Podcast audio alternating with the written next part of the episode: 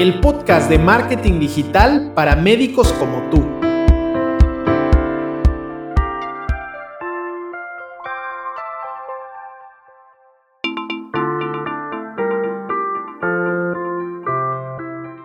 Soy Martín Vázquez y voy a compartirte ideas, consejos y soluciones que te ayudarán a aprovechar la era digital para promover tus servicios médicos con eficacia.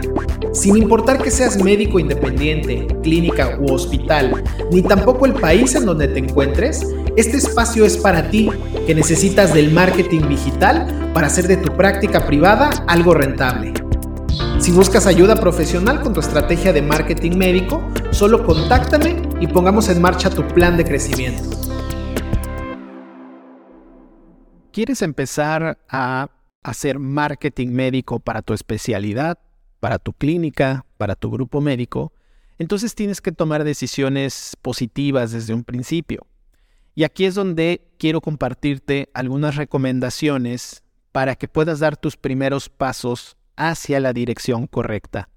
Estas recomendaciones están pensadas en invertir tus recursos, por supuesto, eh, hablando de recursos me refiero al tiempo, a tu esfuerzo, a los recursos económicos, que puedas invertirlos hacia la dirección que te va a dar la mayor cantidad de oportunidades. Entonces, vamos a empezar con el listado. Eh, sobre todo esto va a servir muchísimo para los especialistas o profesionales de la salud que recién eh, a lo mejor están empezando a voltear hacia, hacia la mercadotecnia o que recién abrieron, una, una clínica que recién inició operaciones. Entonces creo que va a venir muy bien esta, esta serie de, de recomendaciones.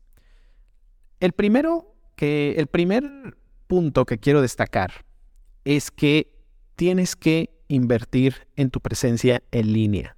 Y aquí quiero enfocarme de lleno en tu página web.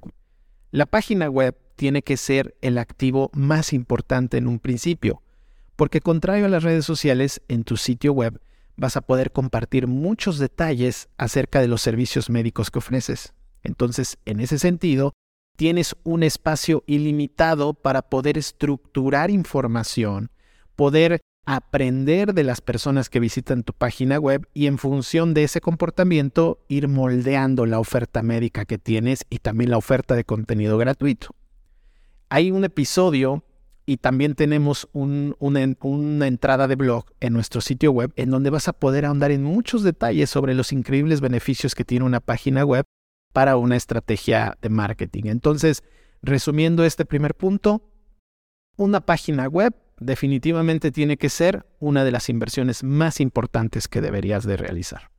Ahora bien, pensar en una página web nada más no te va a dar los pacientes que necesitas y menos al corto plazo. Eso puede ser una muy buena inversión a mediano y largo plazo. ¿Qué hay acerca del corto plazo? Aquí es donde entra en juego Google Ads.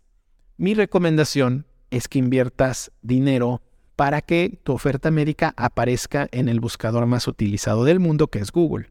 Cuando tú haces esto, eh, necesitas, por supuesto, hacerlo de dos formas. O te asesoras, contratas a una agencia de marketing médico, contratas a un profesional independiente, o tú mismo te capacitas y lanzas tus propias campañas. La idea es que puedas posicionar tu oferta médica en eh, las búsquedas que están relacionadas a la misma. Eh, pueden, ahí es donde se emplean eh, técnicas como por ejemplo la agrupación de servicios por grupos de anuncios, tienen las campañas por servicio médico, por zona geográfica. Hay un montón de cosas que Google Ads tiene en su plataforma y eso se tiene que desmenuzar, yo creo que de forma muy minuciosa en un episodio completo o inclusive en una entrada de blog que también tenemos una en nuestro sitio web. Entonces, resumiendo este segundo punto, la segunda inversión que debes de hacer para tu estrategia de marketing es sin duda lo que es Google Ads, invertir en publicidad de Google Ads. Estas dos recomendaciones van a ser fundamentales para que puedas empezar con el pie derecho.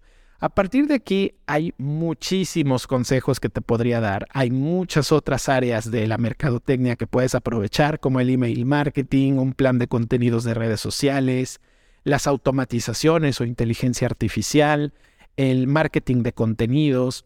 Todo esto se puede integrar, por supuesto, a una estrategia mucho más completa, mucho más integral Pero cuando se trata de dar tus primeros pasos, estas dos recomendaciones son las que yo te daría para que inicies con el pie derecho.